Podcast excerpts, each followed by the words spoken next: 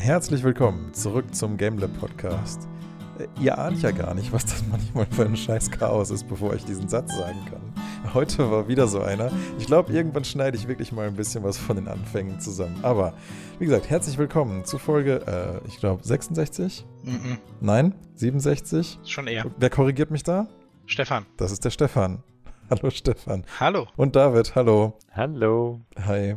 Okay, gut. Der, äh, offiziell das chaotischste Intro, was wir bisher je hatten. Stefan, welche Folgennummer ist das jetzt? Es müsste 67 sein. Es sei denn, du hast noch was im Petto, was ich nicht kenne.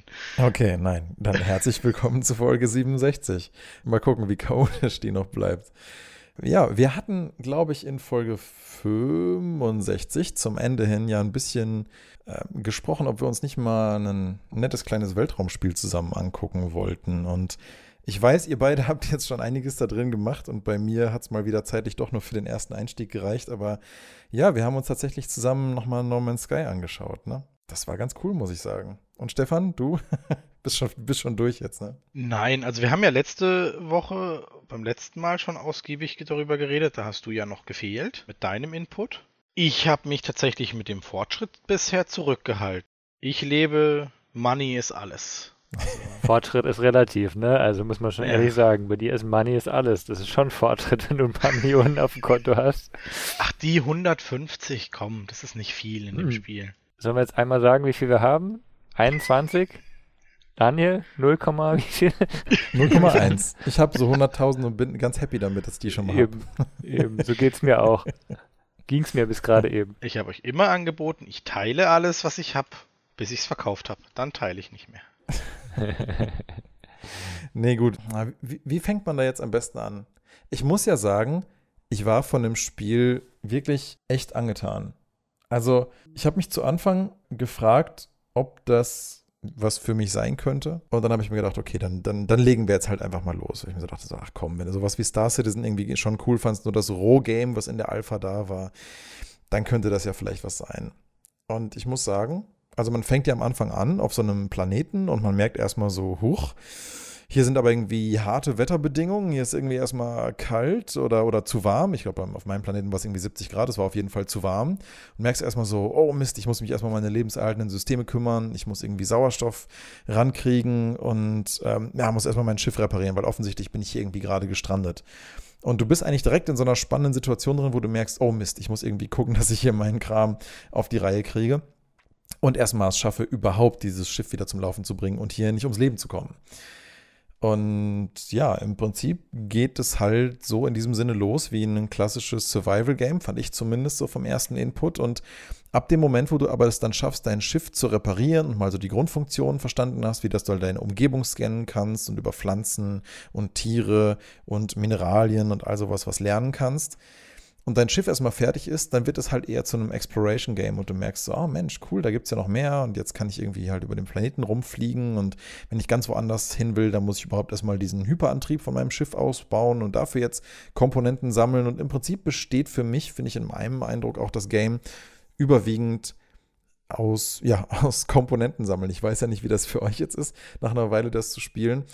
Aber ich muss sagen, ich fand das gar nicht so grindy, wie ich befürchtet hatte, weil wir ja zu Beginn auch schon mal meintet, man entdeckt halt ständig immer irgendwas und dann guckt man halt mal wieder da um die Ecke und macht dann da wieder was. Ich fand es aber, muss ich sagen, gar nicht so zerfasernd. Also von eurem Bericht dachte ich erst so, ah Mensch, okay, dann weißt du irgendwie gar nicht so, was dein Ziel ist und dann machst du das nicht und dann lässt du die Main Quest auf jeden Fall links liegen.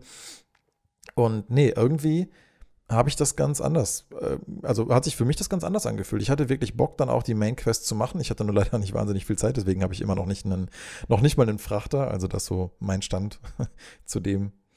Ähm, falls Leute wissen, wie schnell man eigentlich in einem Spiel zu diesem Stand kommt, ist das tatsächlich nicht wahnsinnig viel Spielzeit. Aber ich muss sagen, ähm, dann gerade so der Aufbau des ersten Lagers und die ersten kleinen Gebäudewände, die man da so hinstellt, bis man seinen ersten kleinen Unterschlupf gebaut hat oder das erste Mal, wenn man sich halt irgendwie durch so einen Berg gräbt und dann irgendwelche Mineralien oder irgendwelches versteckte Wissen dann entdeckt, das war schon alles irgendwie ganz cool. Und ich fand auch nicht, dass sich das jetzt bisher in der bisherigen Spielzeit schon irgendwie abgenutzt hätte oder nicht immer noch interessant ist, sondern ja, fliegst auch das erste Mal raus in den Weltraum, schießt vielleicht mal auch so in so einem Asteroidengürtel irgendwie ein paar Felsbrocken ab oder fliegst mal in die erste Raumstation und man ist wirklich konstant am Entdecken, also eigentlich neugierig dabei und die Optik der, der Welt und, und die Planeten so, auf denen ich dann da war, das war eigentlich alles auch ganz schick und ja, und dann haben wir angefangen, das mal zusammen zu spielen, ne? Mhm.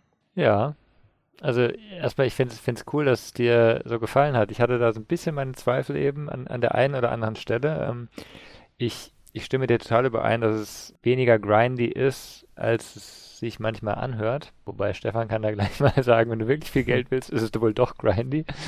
Ähm, und warten und, und machen und hin und her fliegen. Aber mit dem Zerfasern, da würde ich so ein bisschen mal die Frage stellen, fandst du nicht also ich meine, du hast natürlich in der ersten Zeit sehr viel entdeckt. Du hattest auch super Glück mit diesem einen Planeten, der, der so viele coole Sachen hatte. Auf einem Haufen, sage ich mal. Aber man hatte doch, also man hat sich ja nicht auf eins konzentriert, oder? Also wir waren noch zu dritt auch dann und dann, du hast einen Frachter gefunden, dann äh, habe ich irgendwas anderes gefunden, dann hat Stefan irgendwas gefunden und man hat sich nicht so auf eins einigen können, sage ich mal, dass man zusammenspielt. Es war auch ja. cool, aber es, ja. es war nicht so fokussiert, sage ich mal. Das ist mir auch aufgefallen. Und ich glaube, das liegt daran, dass in diesem Spiel, im Gegensatz zu sowas wie Star Citizen, dein Raumschiff deine verlängerten Beine sind. Mhm. Und zwar, was ich damit meine, ist, dass du im Prinzip sowieso ständig mit diesem Raumschiff von Punkt A nach Punkt B fliegst, weil du es halt auch brauchst, um überhaupt irgendwie durch die Gegend zu kommen dass du eigentlich gar nicht so, also du bist halt schon ein bisschen zu Fuß unterwegs, aber halt immer nur, um halt Mining zu betreiben oder was zu looten oder was aufzumachen oder mal was zu scannen oder so. Aber den Großteil der Reise bist du halt tatsächlich mit dem Schiff unterwegs. Ich glaube, das würde sich anders anfühlen, wenn man halt als Team mit einem Raumschiff zusammen unterwegs wäre und dann wie so eine Art Expeditionsteam dann halt auch sich was aussucht und dahin aufbricht und das anschaut und dann wieder zurück ins Schiff und dann wieder weiterreist. Ich glaube, das ist auch so eine der Sachen, die mir gerade so an Star Citizen so gefallen haben, weil du dadurch halt, dadurch, wie es halt atmosphärisch sich dadurch dir präsentiert, halt schon dazu führt, dass du es halt kooperativ machst. Ich dachte nämlich, als ich euch das erste Mal zugehört habe, als ihr über das Spiel geredet habt und ihr dann meintet, ja, und dann hat Stefan was entdeckt und mir das erzählt, dann habe ich da was entdeckt und habe ich ihm das erzählt und so dann dachte ich mir so, hey, wie kommt das überhaupt zustande? Wieso würdet ihr nicht die ganze Zeit miteinander rumexploren? Aber als wir es dann zusammen gespielt haben, habe ich ja genau die gleiche Erfahrung gemacht. Ne? Ich weiß nicht genau, wodurch das kommt in dem Spiel, aber jeder fängt halt an, irgendwo hinzufliegen und irgendwas zu machen. Und was ich da aber auch nicht so ganz so tolle dran fand, war halt der Moment, wo ich dann, wo mir auffiel, dass wir offensichtlich auf dem gleichen Planeten unterschiedliche Dinge sehen. Und das war so der erste Moment, wo das Spiel auf mich einfach leider in dem Moment dann wie ein Game gewirkt hat und nicht so sehr wie eine Welt zum Entdecken. Weil wenn mhm. ich halt merke, wir sind auf dem gleichen Planeten und du erzählst von irgendwelchem coolen Shit, den du da siehst, irgendwelchen Leuchtekugeln, irgendeine super rare Ressource oder irgendwas, was ist da halt schwierig sich zu erkämpfen, Geld gegen irgendwelche Viecher und ich sehe nur die Viecher, ich sehe aber nicht den Reward und auch gar nicht, warum du gerade so drauf abgehst, dass ich irgendwelche coolen Sachen auf meinem Planeten hätte, weil ich sie facto einfach nicht gesehen habe. Und du warst, hä, was, bist du blind, siehst du das nicht? Und ich war so, nein, ich weiß nicht, was du meinst. Hier ist einfach nur leerer Boden und sonst nichts. Und nicht nur war das auf der einen Seite so ein bisschen ein Spoiler, was darüber halt, was, was halt sein könnte, sondern es war auch sowas wie, ja, offensichtlich sieht halt der eine Client das und der andere Client sieht das. Und wenn sowas Teil der Spielwelt ist, dann hätte ich vielleicht noch argumentiert, what? Warum kann deine Rasse, die du spielst, vielleicht irgendwelche anderen Realitäten sehen und ich nicht? Und woran liegt das? Und das ist vielleicht eine coole Sache, die es zu entdecken gilt. Aber nee, es war in dem Moment einfach, ich hatte halt einen gewissen Stand im Spiel nicht erreicht und durfte sozusagen gewisse Dinge noch nicht sehen, um mich als Spieler vielleicht, keine Ahnung, nicht zu überfordern oder was weiß ich was. Vielleicht ähm, habe ich einfach den besseren Scanner oder so und was weiß ich. Aber ja. Also da muss man aber eventuell einfach sagen, also das passiert auch später, wenn man zusammenspielt, auch öfters mal auch noch mit Piraten oder sowas. Bei sowas wie einem Weltraumding, wir waren auf unterschiedlichen Ständen. Würde man zu dritt einfach gemeinsam anfangen, gäbe es das Problem nicht. Man würde spätestens bei den Piraten merken, dass da was nicht ganz stimmt. Aber ansonsten wäre es ja ein flüssiges Spiel. Und wir haben uns auch nur deshalb getrennt, beziehungsweise sind wirklich so zerstreut gewesen, weil ich und David ja auch gesagt haben, wir wollen dir so viel vom Entdeckertum geben wie möglich, ohne dir zu helfen. Also wir haben ja wirklich versucht zu sagen, so hey, wenn du was brauchst, dann sagst du es, sonst bekommst du es von uns nicht. Ja, ja, ja, nur das ist für mich halt was, das, äh, das möchte ich ja in so einem Spiel gar nicht, weißt du?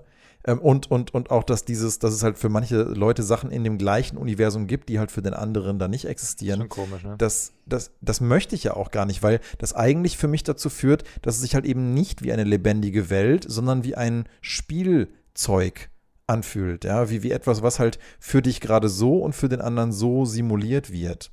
Ja. Und das ist dann, ja, also wenn, wenn es halt zum Beispiel irgendeinen krassen Koloss-Endgegner in der Welt gibt, dann würde ich mir doch wünschen, dass den halt jeder, der in der Welt ist, dann auch sehen, jetzt mal so als Beispiel, ja, würde ich mir auch wünschen, dass jeder den ja auch sehen kann und nicht erst derjenige, der halt die letzte Quest freigeschaltet hat. Dann versteck ihn halt so weit am anderen Ende des Universums, dass ihn da nur die Leute entdecken können. Aber da muss man halt erstmal irgendwie hinkommen oder so. Ähm, ne, fände ich dann in dem Fall vielleicht die bessere Lösung. Aber ja, nee, aber mal davon abgesehen, dass ich das halt so ein bisschen schade fand, muss ich sagen, war das ins, insgesamt sich zusammen da, da umschauen oder sich von irgendwas ähm, berichten, was man gerade entdeckt hat. Und dann kommt der andere auch schnell angeflogen und erkundet das mit dir zusammen. Oder hat der eine vielleicht gerade nicht die Ressourcen, um die eine Komponente fertig zu bauen. Und dann macht der andere das. Und dann ja, okay, nee, aber dann ist wieder so eine Ressource für dich gesperrt gewesen, weil der andere es benutzt und das war auch irgendwie komisch. Okay, also es gibt, es war jetzt nicht so, als hätten mich hier und da nicht mal Kleinigkeiten gestört, aber ja. insgesamt war das zusammen erkunden eigentlich schon vom Feeling her einfach eine coole Sache. Ja, fand ich, finde ich auch. Also ich fand es auch eben nochmal cool, dass wir zusammen auf einen neuen Planeten gegangen sind. Es war ja auch für, für Stefan und mich, die schon länger gespielt hatten, ähm, was, was Interessantes, äh, nochmal da, da neue Sachen zu finden. Ich glaube, mit diesen Punkten, die du nicht gesehen hast, ähm, ich, ich, ich würde auch sagen, man hätte es besser lösen können. Man hätte sicher sagen können, du siehst hier, aber kannst nichts machen zum Beispiel. Ne? Wäre irgendwie logischer gewesen schon mal. Hm. Ähm, kannst du vielleicht nicht aufheben, weil du nicht die richtigen Handschuhe hast. Ne? Wir haben irgendwie so, so, so Sicherheitshandschuhe oder sowas. Ne? Ja, genau, dass du die Finger dran verbrennst oder so. Irgendwas halt Game-internes. Genau, aber hm. es kann halt sein, dass das so die haben echt, echt nur ganz, ganz wenig Story gespielt bisher. Und es kann sein, dass sie mhm. echt die ersten ich sag mal, die erste halbe Stunde bis Stunde Story halt gespielt haben muss, damit das funktioniert. Ne? Ja, das kann Und schon vielleicht sein, hat einfach nie, also sie haben die Spielentwickler einfach nicht gedacht, dass das jemand so macht. Ne? Weil wenn wir zusammen gestartet hätten, eben Stefan ich haben es ja auch den ersten Storyteil, bis wir uns dann woanders hin bewegt haben, sage ich mal. Und war bei dir jetzt halt nicht so. Es kann sein, dass einfach sehr selten passiert sowas. Aber ich stimme dir total überein, das ist nicht ideal. Ja, ja, ja. Also natürlich hätte ich es auch am liebsten irgendwie parallel miteinander äh, gespielt, aber wie es halt einfach so ist, es hat ja auch nicht jeder ständig gleichzeitig Zeit, ne? Mhm. Aber umso netter ist es, dass man das halt jederzeit auch immer wieder noch ähm, zusammen spielen kann und dann auch die Sachen der anderen Leute bei einem in der eigenen Welt auftauchen und das alles ziemlich nahtlos ist und so. Ähm, das ist alles schon ganz fein soweit. Also ich habe auch auf jeden Fall Bock, das weiterzuspielen. Wie mhm. gesagt, viel gemacht habe ich noch mhm. nicht. Ich habe jetzt sogar meine erste große Errungenschaft, wie ich fand, war halt so, zumindest mal irgendwie das Warp-Portal zu bauen und halt zwei Akku-Packs und ein Sonnenpanel dran, sodass ich halt weiß, cool, ich kann diesen Planeten verlassen und trotzdem habe ich auch mal so zwei Tage Ingame-Zeit getestet, bis mein Planet sich halt zweimal rumgedreht hatte. Cool. Ähm, habe ich halt versucht zu gucken, dass auch das auf gar keinen Fall sich entlädt, während ich zu lang weg bin. Weil ich mir so dachte, okay, wenn ich auf meinem Planeten ein Portal hinstelle, dann will ich nicht, dass irgendwann halt ähm, der, was weiß ich, der, der, der, der, der Tank mit dem Benzin aufgebraucht ist, der das über einen Generator powert, sondern dann will ich halt zwei Backup-Akku-Packs und einen Solargenerator, der mir immer dieses Portal am Laufen hält. Das heißt, egal wo ich in der Galaxie bin, will ich wissen, auf meinem Heimatplaneten, solange es nicht jemand mutwillig zerstört, kann ich jederzeit hin zurückkommen mit diesem Portal. So. Und das fand ich irgendwie so ein cooles, und genau für sowas, wir hatten ja mal eine Folge zu dem Thema Achievements, genau solche Dinge sind für mich in Games Sachen, das sind halt so kleine Achievements und dann will ich um Gottes Willen kein, äh, keine Achievement-Badge dafür haben, sondern ich will es einfach in dem Moment merken. So. Ich will ja. einfach das Gefühl haben, geil, ich habe was gemacht, das empfinde ich jetzt selber als einen wertigen Fortschritt und, und jetzt kann ich mich aufmachen und irgendwas anderes starten. Also das, das war einfach das erste coole kleine Erlebnis, sage ich mal, das ich in dem Spiel hatte. Und dann erst bin ich halt los zu der Weltraumstation und dann bin ich halt dahin los und bin dann zurückgeportet und war, und das war irgendwie so, ja geil, ne? Ich bin da hingeflogen, hab die da besucht, hab da mir ein paar neue Quests und ein paar neue Wörter von den Aliens geholt und bin dann wieder zurück auf meinen Planeten und ach cool, guck mal, die Akku-Packs sind immer noch komplett voll. Nice. das war irgendwie nett. Also ich glaube, wenn dieses Spiel noch ein paar mehr solche Dinge bereithält, wo du was selber baust und einfach merkst, oh geil, das funktioniert, das erhält sich selbst, das ist irgendwie ein gut gemachtes System, dann dachte ich mir so, jetzt, jetzt verstehe, habe ich so ein bisschen so eine erste Idee davon bekommen, warum David gerne Satisfactory spielt. Ah. Ja, kann man, kann man ein bisschen vergleichen. Ganz ehrlich, ich spiele Satisfactory nur aus einem Grund nicht mehr, weil die Welt nicht groß genug ist. Und das Problem hast du in No Man's Sky nicht. Mm, das hast du wirklich nicht. Das sind Millionen von Planeten, oder? Ich glaube Milliarden, 40 Milliarden oder sowas. Ja, Wahnsinn. Also ich finde es auch krass, dass wenn du halt einfach so von deinem Planeten hochguckst in den Himmel, ich glaube, das, was du an Sternen siehst im Himmel, sind tatsächlich ja auch andere Planeten, ne? In dem, in, in der Welt. Du kannst es dir auch später auf einer Sternenkarte angucken. Meine ich zumindest, weil wenn du auf die Sternenkarte gehst, die habe ich ja zumindest schon mal freigeschaltet, dann kannst du ja auch rumzoomen und freie Navigation anschalten und jeder Lichtpunkt, den du siehst, wenn du nur nah genug drauf gehst, merkst du, oh, das ist ein System oder ein mhm. Planet, wo du hin und rein kannst. Und so, okay, krass, wie riesig, ja. Ähm, schon cool. Und ich muss auch sagen, die paar Planeten, auf denen ich war, die haben sich jetzt für mich auch noch, ja, natürlich jetzt nicht so kuratiert wie irgendwie ähm, bei Outer Wilds angefühlt, aber dennoch mit dem jeweils relativ stimmigen Designset. Das Einzige, was ich nicht so ganz verstanden habe, ist, dass auf manchen Planeten einfach ein Sepia-Filter oder ein Schwarz-Weiß-Filter drüber ist, weil ähm, ich weiß nicht, was die Logik dahinter sein soll. Keine Ahnung, ob die Atmosphäre einfach deine Farbwahrnehmung killt oder so. Keine Ahnung. Ähm, jedenfalls haben manche halt Partikel so in der Atmosphäre, warum nicht? Ja, ne? schon, schon möglich. Das war das, das, einzige Mal, wo ich mir so dachte, so, hm, würde das denn so aussehen fürs menschliche Auge jetzt? Hätte das, hätte, würde man wirklich weniger Farben sehen, aber gut, man kann dafür vielleicht noch eine Erklärung finden. Jedenfalls, der Planet, wo ich drauf war, wo das so war, der wirkte dadurch aber auch so ein bisschen diffus und mysteriös und abstrakt irgendwie. Und ich hatte auch keine Chance gegen die Viecher, die da rumliefen. Ich habe eins aus Versehen mit meinem Laser irgendwie angescannt, angestrahlt und ich wurde halt sofort über den Haufen geprügelt, irgendwie einen halben Kilometer weggeschietet in einen See, der irgendwo da entfernt war und musste mich erstmal wieder auf den Weg zurück machen und mich dann an allen Viechern vom gleichen Stamm vorbeischleichen, weil die halt alle mich plötzlich nicht mehr mochten. Mhm. So ein bisschen cool. wie du, David, das erzählt hattest. Ja, so musste mich halt wieder. Nicht, aber, ja ja, musste mich halt wieder zurückschleichen zu dieser Ruine, die ich eigentlich erkunden wollte und dann von da fast schon auf mein Raumschiff draufspringen, damit die wütenden Viecher, die nicht an die Ruine dran konnten, mich nicht gleich wieder erledigt hatten. Also ja, man, man erlebt da schon so, so seine eigenen kleinen Abenteuer in der Welt und das hat mir, das hat mir gut gefallen. Auch wenn es mich ein bisschen frustriert hat, dass ich überhaupt nicht rausgefunden habe, für was der Schlüssel ist, den ich in dieser Ruine gefunden habe, aber mein Gott, find ich, vielleicht finde ich das noch raus, vielleicht finde ich auf diesem Planeten selber noch irgendwie eine andere Ruine, wo dann dieser Schlüssel zu irgendwas passt. Vielleicht finde ich ja von irgendeinem der Aliens noch was raus. Das ist auch so eine Sache, wo ich gerade bei dem Punkt bin, Kommunikation mit den anderen Aliens. Ich finde das ein wirk eine wirklich tolle Idee und ich weiß auch nicht, ob ich das schon mal in anderen Games so gesehen habe, dass du erstmal die Sprache von den anderen Rassen, die da so auch durch die Galaxien reisen, lernen musst. Und zwar wirklich Wort für Wort, ja. Dass du halt versuchst Stück für Stück dir das Alphabet der anderen Rassen anzueignen und du auch, solange du nichts davon weißt, nur mutmaßen kannst, was die dir sagen wollen. Und du kannst auch nicht wirklich adäquat darauf reagieren. Und die finden dich dann halt, wenn du zufällig irgendwas vor dich hinmurmelst, was halt passend ist, finden sie dich sympathisch. Und wenn du aus Versehen irgendwas falsch aussprichst oder weiß nicht, dann fühlen sie sich beleidigt und dann sinkt dein Ansehen und so. Also ein witziges System. Ähm, so dann erstmal Stück für Stück mit vielen einer Rasse interagieren zu müssen, um dann halt Wörter zu lernen und das mit denen in Konversationen zu üben und dann ja hoffentlich irgendwann eine wirklich gescheite Konversation mit denen haben zu können.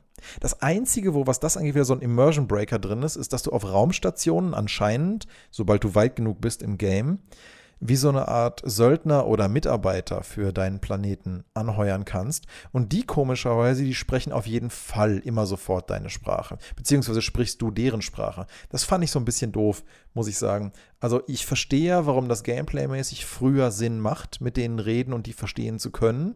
Aber ich hätte überhaupt kein Problem damit gehabt, wenn du die nicht anheuern kannst, bevor du nicht ihre Sprache kannst, bevor du auch das Gefühl hast, Mensch, ich kann mich mit denen wirklich verständigen. Jetzt macht das auch Sinn. Also Gameplay-mäßig macht es keinen Sinn, weil nee. äh, ich, ich zum Beispiel bin jemand, ich rede mit ganz, ganz vielen Leuten. Ich bin relativ weit in, dem, mhm. in der Sprache mit den Leuten zu reden. Also ich verstehe sehr viel von dem, was die sagen. Also die, die, die mhm. Viken zum Beispiel, mit denen kann ich mich praktisch flüssig flüssig unterhalten.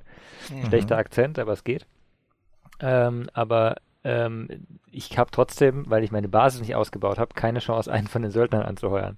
Mhm. Also es ist schon sehr spezifisch. Wenn du deine Basis früher ausbaust, dann kannst du es natürlich nutzen. Aber ich weiß nicht, Stefan, hast du schon welche dir, dir geholt, Söldner? Oder halt? Nee, also tatsächlich Basenbau habe ich mir jetzt auch erstmal noch zurückgehalten, weil ähm, Beziehungsweise es gab mal eine Quest, da sollte ich das machen. Ich habe angefangen zu bauen und dann ging die Tür nicht mehr auf und ich musste laden. Weil ich im Raum war und die Tür ging nicht mehr auf. Kannst die Tür auch wieder abbauen.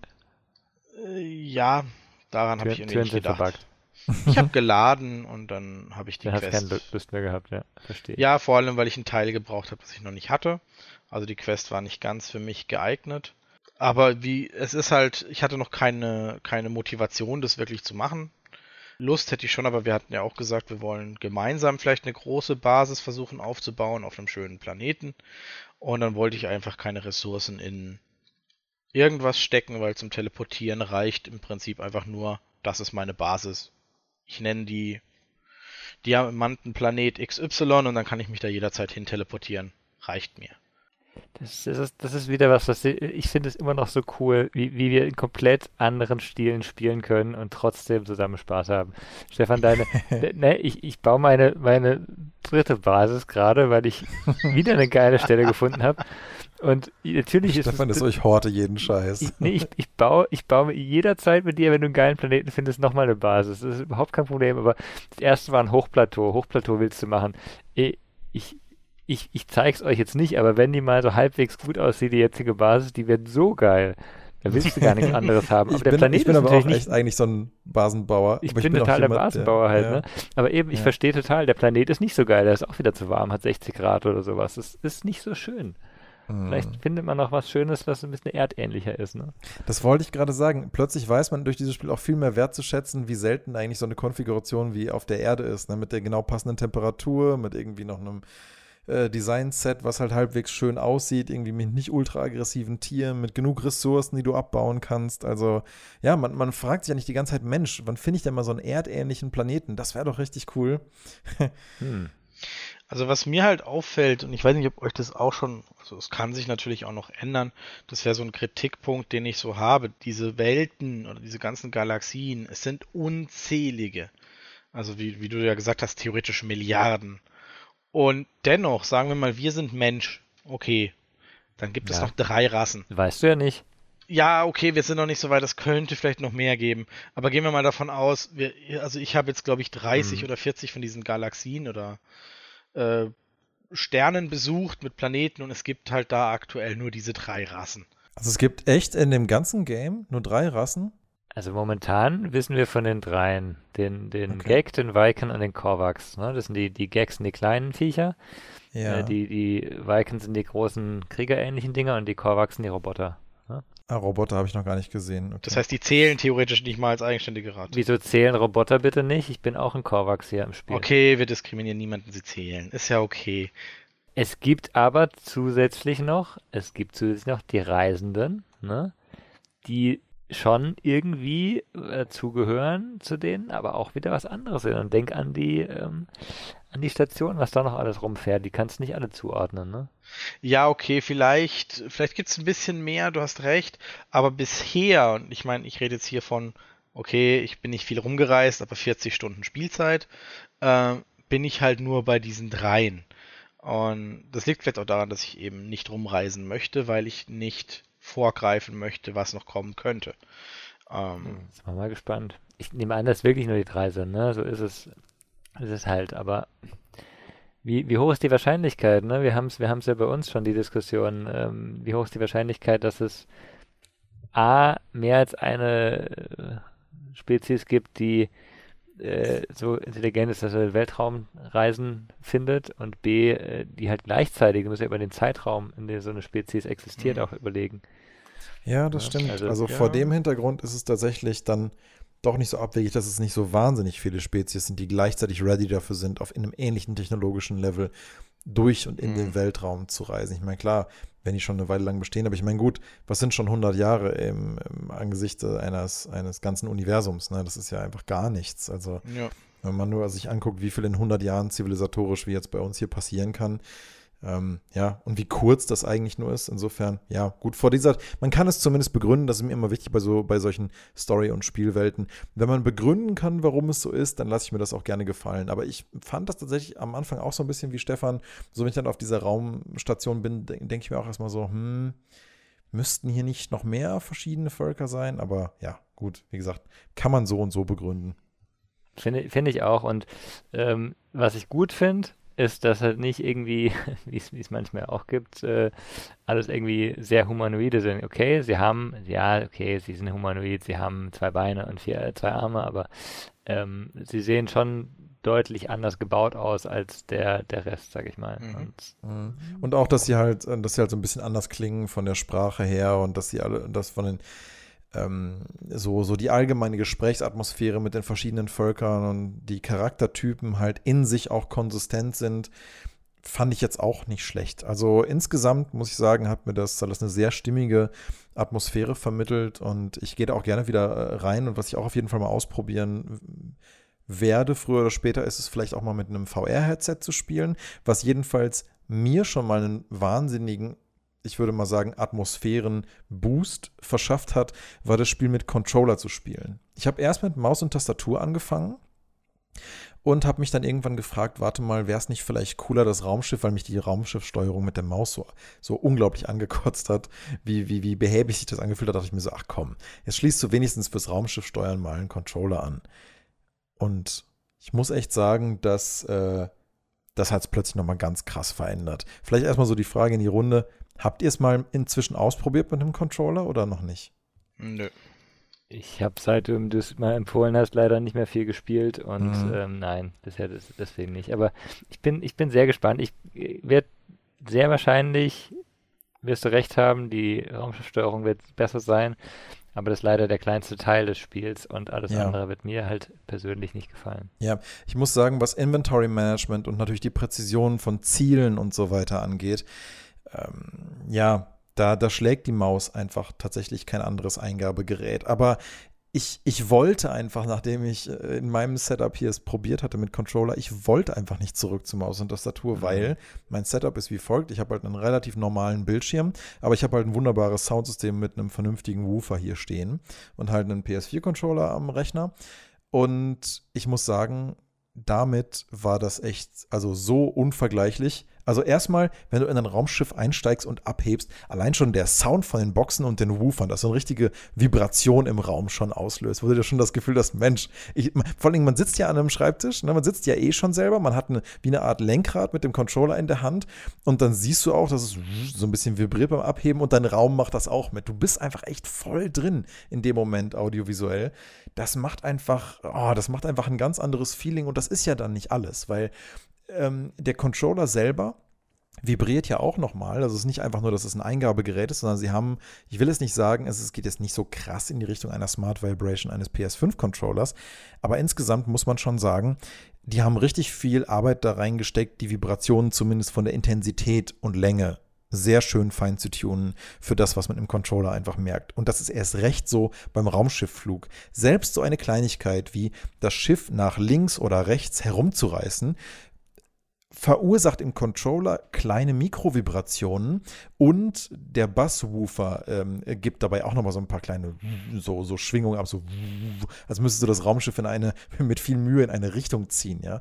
Und das ergibt so ein, von der gesamten Symbiose von Visualität und Sound, so ein unvergleichlich verdammt großartiges, intensives Feeling für dieses Raumschiff, ähm, weiß ich nicht, das, das, das, das, das, danach wollte ich einfach nicht mehr mit Maus und Tastatur spielen, weil ich das Gefühl hatte, es geht einfach nicht atmosphärischer. Es geht einfach nicht geiler, als, also als ein Raumschiff mit einem Controller in der Art und Weise zu fliegen ähm, hatte ich die Achsen noch so invertiert, dass es sich halt so gesteuert hat wie bei dem letzten Flugsimulator, den ich gespielt habe. Das kam irgendwie nochmal ergänzend positiv hinzu.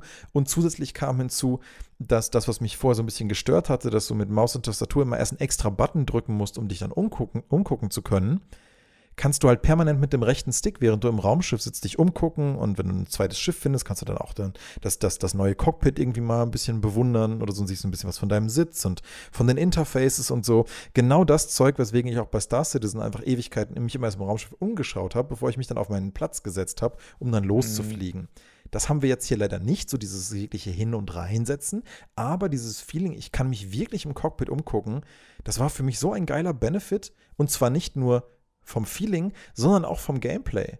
Weil wenn ich halt in, in, in, einem schönen Panoramafenster jederzeit nach oben und nach rechts und links oben gucken kann, dann kann ich so ein Schiff auch mal über, über Kopf irgendwo drüber fliegen oder ich kann irgendwie versuchen, irgendein Ziel, was ich im Auge habe, wirklich optisch zu verfolgen und muss nicht nur auf einen kleinen Pfeil an meinem Bildschirmrand gucken, sondern ich kann hingucken zu dem anderen Raumschiff, was ich verfolge und ziehe das Raumschiff quasi nach.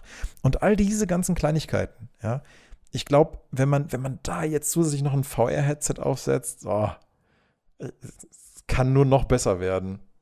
Probier es aus. Aber Stefan ja. sagt schon bei VR-Headset, hm, Stefan? Nee, tatsächlich, ich habe heute ähm, Carnage Chronicles ausprobiert. Ich hoffe, das ist jetzt kein zu krasser Sprung. Es ist auch nur ein ganz kurzer, denn ich habe das Spiel 15 Minuten gespielt.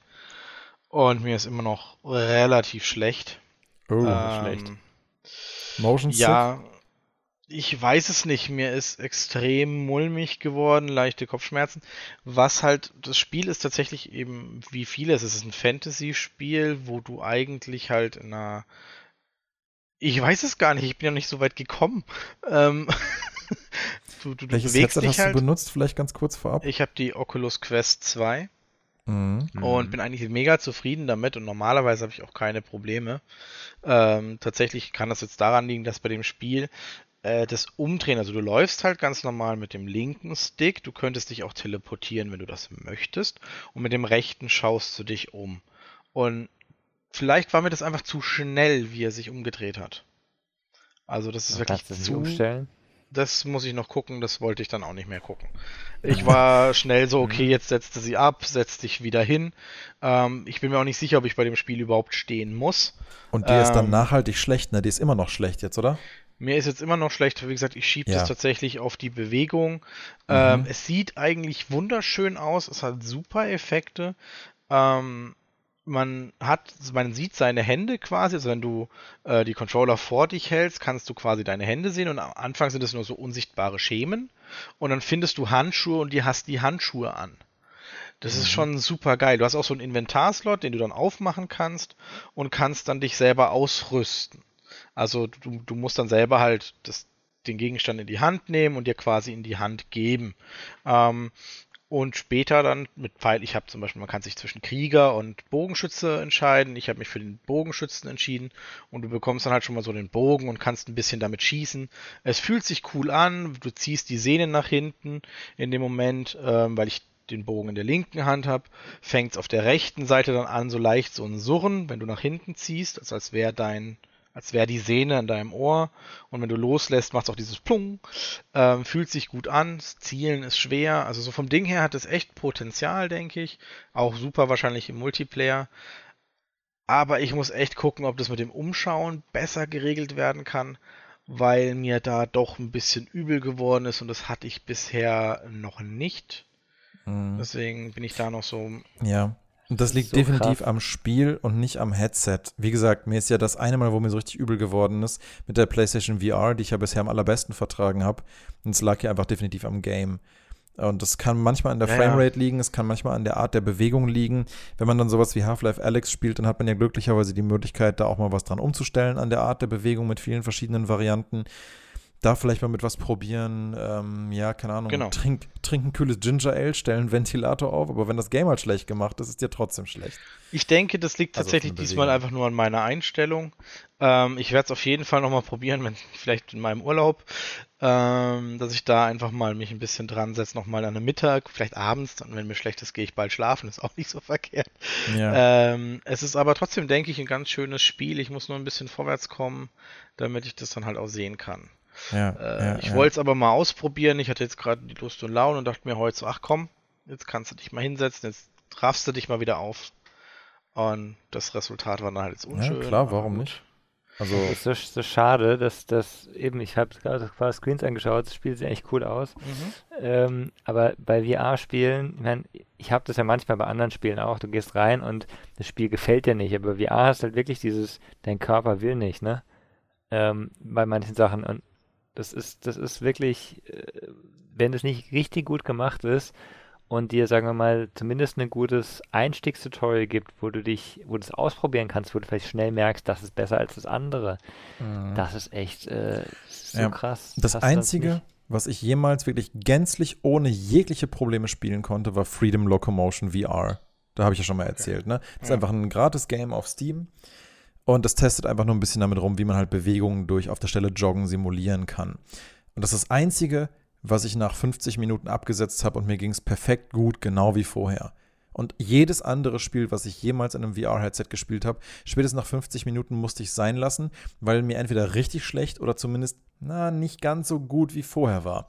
Und wenn du dann halt fünf, sechs, sieben Erlebnisse solcher Art hintereinander machst, ist halt schade, weil dein Körper sagt dir irgendwann so, nein. Merkt das jetzt schon, wenn ich an VR-Headsets denke, mein Körper ist so, nein, lass das bitte. Guck mal, ich induziere dir schon extra ein bisschen was von der Übelkeit, wenn du nur dran nach, darüber nachdenkst. Und dann lassen wir das bitte. Ich bin so, nein, Mann, ich will das aber. Aber man will es dann ja dann doch wieder nicht so derb. Ich meine, meine HTC Vive habe ich bestimmt das letzte Mal vor einem, weiß nicht, halben Jahr benutzt, als ich dann Half-Life Alex gespielt habe. Aber ja, wie gesagt, ne, auch schon wieder ewig her. Und wie gesagt, ich werde das total gerne vielleicht irgendwann nochmal für No Man's Sky probieren und ich hoffe, dass spätestens dann, wenn irgendwie sowas wie Star Citizen mal fertig ist, wir auch irgendwie mal ein Headset auf dem Markt haben, was vielleicht auch so flüssig ist und so wenig Pixel sehen lässt und ja, mit der Darstellungsqualität und Framerate und Bewegung, das alles so weit ausgereift ist, dass ich sowas dann auch endlich spielen kann, ohne dass mir halt davon schlecht wird. Weil Ja, von der Immersion, von der Intensität, von der direkten, Geil. von der Direktheit des Erlebnisses gibt es einfach nichts Tolleres, als mittendrin zu sitzen. Gibt es einfach Mhm. nicht. Das ist so geil. Ja, die Frage ist halt, also ich glaube ehrlich gesagt nicht mal, dass es so stark die Hardware ist momentan noch. Klar, die Hardware kann auch viel ausmachen. Wenn du irgendwie Lag hast, ist es ganz schlecht. Aber ähm, das ist ja genau der Punkt, ne, Stefan, du, du hast jetzt schon einige Spiele gespielt, Mhm. wo du gar kein Problem hattest. Ja, ja. Und ähm, genau bei dir, Daniel, du hattest zumindest ein Spiel, wo es gar nicht, wo es, wo es auch problematisch war. Also es gibt ja Möglichkeiten. Und ich glaube, das eine ist, wenn die Spieleentwickler zu viel wollen und sagen, ich nehme jetzt irgendein Spiel und mache es in VR rein. Das geht Ja, das halt geht auf dem gar Spiel nicht. hier nicht oft. Ja.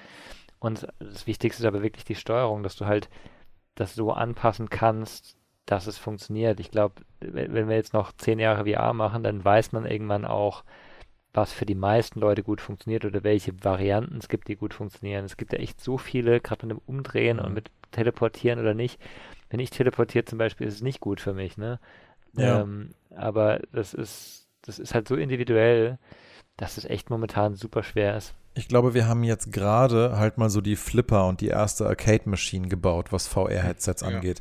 Wir haben sehr klobige, riesige Sticks und riesige Buttons. Niemand hat sich bisher so richtig mit äh, Controller-Ergonomie beschäftigt, sozusagen im übertragenen Sinne. Ne? Und jetzt haben wir halt einen, jetzt haben wir halt 20 Jahre später halt einen PlayStation 5 Controller mit Smart Vibrations und Tasten, die sich jetzt halt über mehrere Generationen von Controllern so etabliert haben. Aber das kommt halt nicht über Nacht. Ne? Das kann man vielleicht auch nicht erwarten, dass alles so was am Anfang von der Technologie gleich perfekt funktioniert. Ich denke, da steckt viel Potenzial dahinter und es wird auch definitiv noch kommen, allein wenn man dann Controller als Handschuhe hat oder so, was es ja auch schon Entwürfe gibt. Aber es gibt ja auch Sachen, die man aus der Versenkung wieder vorholt. Mhm. So nach 10, 20 Jahren. Klar. Hm. Ja. Oh, ah. oh, den hätte ich fast verpasst. Oh, Mensch. der Zaunfall war groß. Mal oh, gucken. was für ein Segway. Ja, ja. Sachen, die man nach 20 Jahren wieder rausholen kann, sind natürlich auch Dinge wie Diablo 2. Oh Mann. Wo ja jetzt dieses Wochenende die, ähm, der Closed Beta-Test gelaufen ist. Und ich weiß ehrlich gesagt gar nicht, ob das jetzt die Länge von dem Podcast hier fast ein bisschen sprengt. Deswegen würde ich, glaube ich, nur so ein, zwei kurze Sachen dazu sagen und würde das vielleicht eher auf die nächste Woche verschieben mit meinem Feedback dazu, weil bis dahin am nächsten Wochenende nochmal die Open Beta laufen wird, wo es halt alle möglichen Leute dann testen können. Und ja, ich muss sagen, ich bin sehr gespannt, wie das in einem Monat und sechs Tagen von heute an aussieht. Ähm, weil, ja, das Spiel hat leider viele kleine, ganz kleine, aber ganz viele Bugs. Und das ist so ein bisschen schade, weil an dem Game ist eigentlich das ganze große Zeug richtig geil geworden. Sounddesign, die neuen Sequenzen, die neuen Charakterklassen-Skills, ähm, wie sie das alles überarbeitet haben jetzt von der Alpha. Mit den Skills hatte ich jetzt eigentlich fast überhaupt keine Kritiken mehr. Sie haben wahnsinnig viel nochmal verbessert. Dieses Mal konnte man in der Beta sogar auch im Multiplayer miteinander spielen, was nochmal wahnsinnig viel Spaß dazu gebracht hat. Und nachdem ich halt vorhin auch so euphorisch drüber geredet habe, über das Thema Controller, da kann ich mich nicht, nächste Woche bestimmt alleine eine Viertelstunde drüber auslassen, wie geil das ist. Ähm, äh, äh, also wenn ich bei No Man's Sky schon euphorisch war, was den Controller anging, ja. Ja, glaubst du nicht, was bei mir Samstagmittag los war, als ich gemerkt habe, wie sehr sich dieses Spiel verändert mit einem Controller. Und zwar auf eine Art und Weise, wie ich echt gedacht habe, ich finde das wahrscheinlich total kacke. Und ich war, ich, ich saß nur davor mit einem Kumpel, mit dem ich es gespielt habe, der war auch so, Alter, was? Wie geil, wie geil ist denn bitte diese Controllersteuerung? Wieso funktioniert das mit Controller und wieso habe ich sogar mehr Bock, das mit Controller als mit Maus zu spielen? Ich dachte, Maus wäre die perfekte Steuerung für dieses Game. Warum? Ich wollte gerade sagen, wie kann das denn Warum? sein? Wie kannst du denn Diablo mit ja. dem Genau What das. Wir saßen heck? beide davor und wir hatten eigentlich beide keinen Bock, es gut zu finden, aber wir waren, wir waren beide so scheiße. Wir, wir spielen jetzt das Restliche, was von der Kampagne noch übrig ist, was in der Beta noch drin ist. Wir spielen das alles mit Controller, oder? Da war so, ja, das Einzige, wofür ich das noch nutze, ist in der Stadt, um Inventory Management schneller durchzuklicken und Sachen zu kaufen. Und sonst, ähm, nein, ich bleibe jetzt, okay, okay ich bleibe jetzt dabei. Dazu dann äh, gerne im nächsten Podcast mal mehr, weil ähm, ich war selber, von, ich war von mir selber echt überrascht, ja. Weil ich war so anti dieses Controller-Casual-Spielprinzip und nee, ähm, ich bin, ich will nicht sagen restlos überzeugt, aber ich bin, ich, ich wurde echt krass positiv überrascht. Mein anderer PC-Enthusiast-Kumpel auch, aber hart.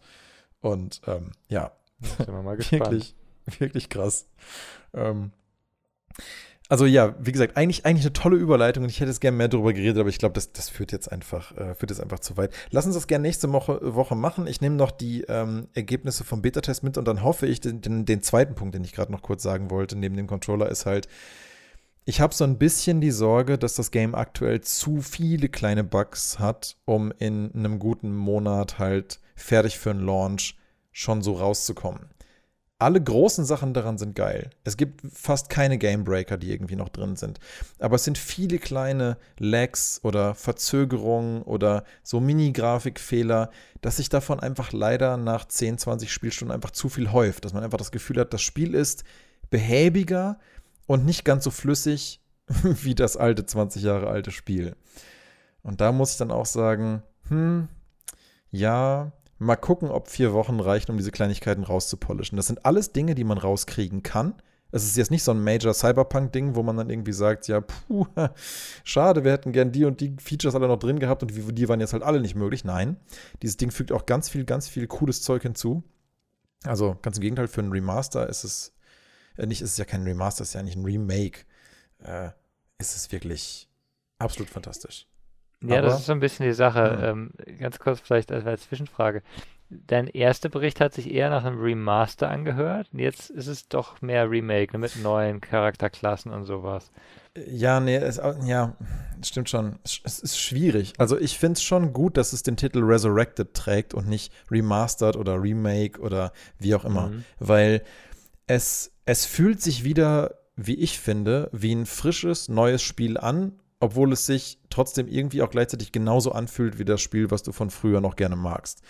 Aber es ist halt trotzdem so, ja, resurrected, mit einem, mit, mhm. mit neuem Leben eingehaucht, dass es trotzdem irgendwie wirkt, als könnte es ein Remaster sein, obwohl es eigentlich einfach nur, äh, ein, ein Remake sein, obwohl es einfach nur ein unglaublich gut gemachtes Remaster ist, was ich so auf jeden Fall nicht erwartet hätte. Du sagst, hm. also Entschuldigung, ich stelle da jetzt auch eine ganz doofe Frage wahrscheinlich, aber du hast ja gerade gemeint, ja, das wäre so eins der besten äh, Remakes, die du gesehen hast.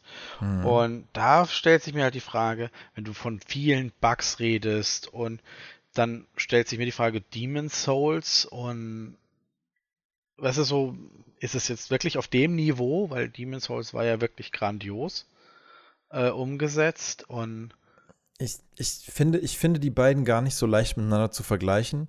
Auch weil halt der, der Sprung ein viel extremerer ist, wie ich finde, nochmal von der grafischen Qualität. Jetzt hier haben wir halt 20 Jahre Unterschied und bei Demon's Souls haben wir, glaube ich, so ungefähr, ja, ich glaube, neun Jahre sind es jetzt Unterschied zwischen den beiden Versionen. Ja, und die sind auch ja vom, vom, von der Spielart her auch relativ unterschiedlich, aber ich muss sagen, was, was so die, was so die, die, die, die, die Qualität, die Hochwertigkeit des, des Remakes angeht. Und so muss ich sagen, war, ist, ist Demon's Souls eigentlich, hast du recht, ist eigentlich fast ungeschlagen, was das angeht. Also ein Produkt in der Qualität als Remake auf den Markt zu, Markt zu bringen, das ist schon, das ist schon wirklich toll. Aber die, ähm, die, die empfundene Krassheit, sage ich mal, dessen, wie frisch das jetzt nochmal wirkt, ist für mich, finde ich, bei Diablo 2 einfach nochmal deutlich extremer weil halt der grafische Unterschied und, und, und, der, und der grafische Unterschied so riesig ist und das, was mir an der Atmosphäre gefallen hat, aber trotzdem irgendwie die gleiche ist, obwohl ich sehe, dass jetzt alles wirklich richtig, richtig anders aussieht und nicht einfach nur so geil aussieht, wie Demon's Souls halt vielleicht hätte aussehen können, wenn man damals es halt nur für Ultra, Ultra, Ultra Rechner gebaut hätte. Oder ja.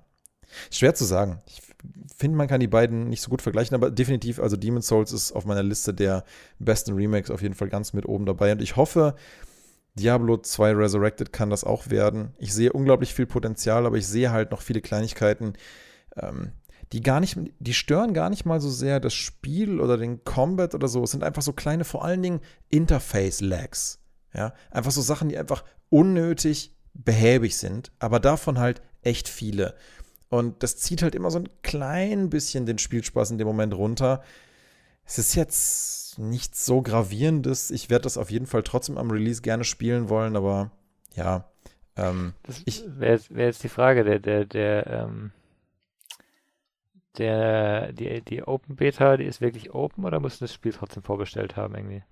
Ich hatte das so verstanden, dass man die Open Beta auch so testen kann. Die Closed Beta, da kamst du halt nur rein mit Pre-Order. Ich kann es dir jetzt mhm. aber gerade nicht qualifiziert beantworten. Es ist möglich, dass man in die Open Beta auch anders reinkommt. Also vielleicht können wir es uns sogar nächstes Wochenende dann auch nochmal gemeinsam angucken. Mhm. Es gab sogar so ein witziges Feature, dass man halt äh, Twitch-Streamern zweieinhalb Stunden zugucken musste, die zugelassen waren von Blizzard, die sich da bewerben konnten, glaube ich, irgendwie. Also ein Drops-System ja. nannte sich das. Du konntest halt zweieinhalb Stunden einem Streamer zugucken und dir quasi Access zur Beta ergucken. Witzige Sache, ja. Und, und danach bekamst du dann Zugang, dann auch die Beta spielen zu können. Das war, glaube ich, nur so für so 26 Stunden live äh, ab dem Moment des Launches, aber dann halt für die restlichen beiden Tage, die die Beta dann lief, konnten halt die Leute, die an Streams geguckt haben, dann mit rein. Ne? Super lustiges Konzept eigentlich. Weißt du zufällig, das wäre jetzt noch was, was mich interessiert, wie viele Personen die Closed Beta gespielt haben? Wahrscheinlich gar nicht, oder? Da kann ich mich tatsächlich nicht zu äußern. Aber ich glaube, okay. es werden mehrere hunderttausend gewesen sein. Könnte ich mir vorstellen. Okay. Gut. Könnte ich mir vorstellen. Schwer zu sagen. Aber ja, wie gesagt, ich berichte euch gerne nächste Woche mehr. Vielleicht können wir ja sogar die äh, Open Beta ein bisschen miteinander spielen und dann mal einen Blick reinwerfen. Und ja, wer weiß, vielleicht, äh, vielleicht kriegen sie die Kleinigkeiten raus und es wird wirklich äh, hoffentlich ein ganz großartiger Release. Aber naja, heutzutage lieber vorsichtig pessimistisch und dann freut man sich äh, lieber so rum als zu optimistisch. Wir gucken mhm. mal.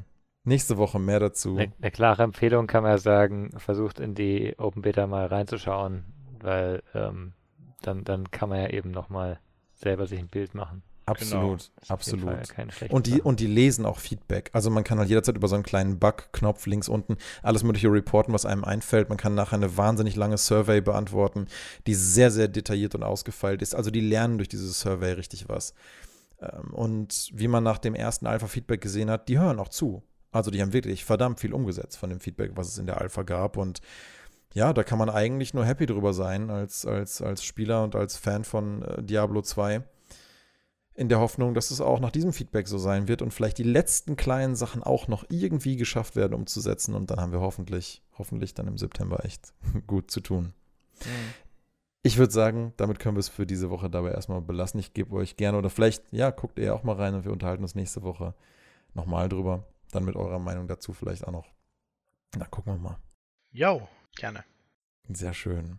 Dann euch eine gute Woche. Und dann bis zum nächsten Podcast. Ja, bis, bis dann. dann. Ciao. Ciao. Ciao.